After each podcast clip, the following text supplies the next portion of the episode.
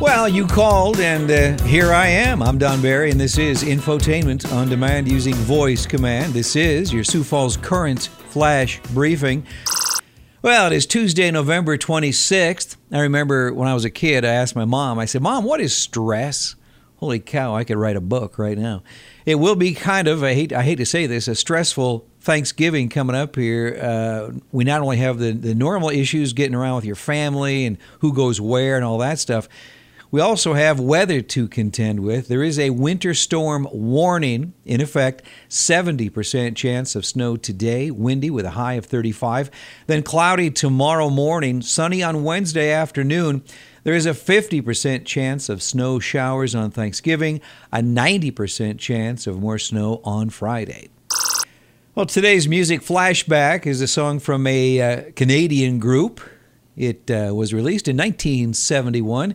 And it certainly is in that one hit wonder category. Here's a quick clip. So long, Ma. So long, Pa. So long, neighbors and friends. I will uh, have the answers for you and play the song in its entirety at the end of our flash briefing here. On the birthday list, rock singer Tina Turner is 80 today. Natasha Bedingfield is 38. Rita Ora is 29. And uh, one of my favorite cartoonists, Charles Schulz, was born on this day in 1922. Uh, he passed away in 2000. Mr. Schulz obviously created the uh, Peanuts comic strip.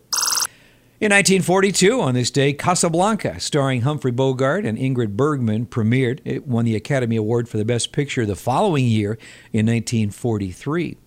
In 1968, the 34th Heisman Trophy was awarded to Southern California running back O.J. Simpson. Can't touch this.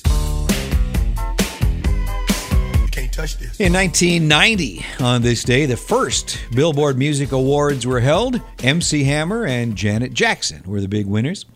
In 2013, due to a street tirade captured on video, Alec Baldwin's show Up Late with Alec Baldwin was canceled after only five episodes. Yeah, you don't show up, you get no show. Well, the dog injured during the mission that killed ISIS leader Abu Bakr al Baghdadi was honored yesterday afternoon during a surprise ceremony at the White House. The president was there, vice president, and uh, the first lady were in attendance.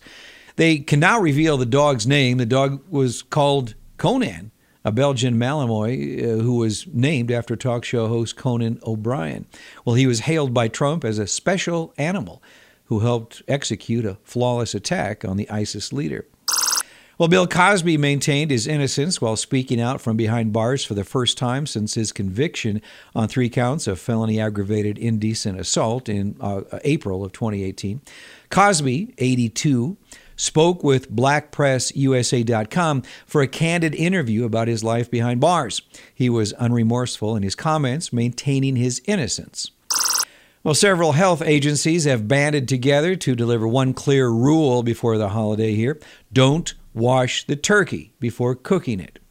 What if you drop it on the floor? You don't wash it? Anyway, they say you cannot wash off bacteria with water and rinsing off the turkey risks splashing its juices all over the sink. Sioux Falls police say a Sioux Falls woman was scammed out of $44,000 over the weekend. This 47 uh, year old woman sent the money to a New York uh, address when they told her that there was a warrant out for her arrest. I guess there's a message here for all of us: uh, be aware and help uh, our loved ones, uh, mom or grandma or grandpa, or you know, help people know there's a lot of scammers out there, especially this time of year. Well, do you know where Sioux Steel is on 8th Street downtown? Well, yesterday, the Lloyd Companies announced plans for a seven story Canopy by Hilton hotel to be built there. The project will cost $185 million. And the Sioux Falls Humane Society needs more pet food for cats and dogs. Uh, some families this time of year just don't have the funds to support their pets. So if you can, uh, you know, pick up uh, uh, some dog food, a bag or two, and take them down to the uh, Humane Society. Allison Johnson, the kennel manager, is as- is asking for donations to help keep the pets in Sioux Falls fed. That would be a good thing to do. In the NFL this Thanksgiving Day, there will be three games: the Lions and the Bears at 11:30, the Cowboys and the Bills at 3:30, and the Falcons and the Saints at 7:30. If you play your cards right, you won't have to talk to your family all day long. You can just watch football. Today's quote for the day is about women, one of my favorite topics here. Marilyn Monroe says, "Women who seek to be equal with men just lack ambition." Well, thanks for checking in on this Tuesday. This music flashback song was released in 1971. It went to number one in Canada, number eight in the U.S. This is the Stampeders and Sweet City Woman.